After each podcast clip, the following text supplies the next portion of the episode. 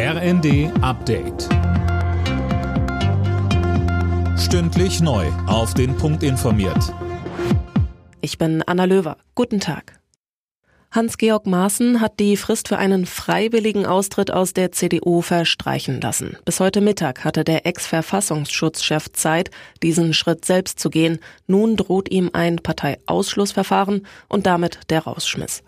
Die CDU-Spitze hatte ihrem höchst umstrittenen Mitglied das Ultimatum gesetzt. Sie wirft Maaßen vor, immer wieder antisemitische, verschwörungsideologische und völkische Ausdrucksweisen zu nutzen.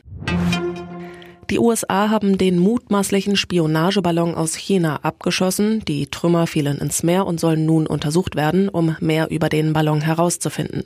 Peking kritisiert den Abschuss als Überreaktion und behauptet weiter, es sei ein verirrter Wetterballon.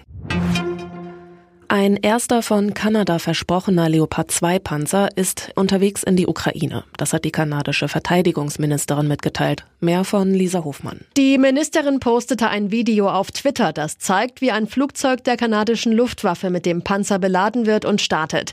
Weiter schrieb sie, dass ihr Land die ukrainischen Streitkräfte weiterhin mit der Ausrüstung versorgen werde, die sie für einen Sieg brauchen.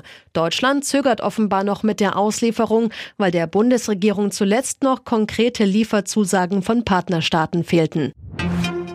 In Los Angeles steht heute die Verleihung der Grammys an. Beim wichtigsten Musikpreis der Welt geht Popstar Beyoncé mit neun Nominierungen als große Favoritin ins Rennen. Mehrfach nominiert sind auch der US-Rapper Kendrick Lamar und die britische Sängerin Adele.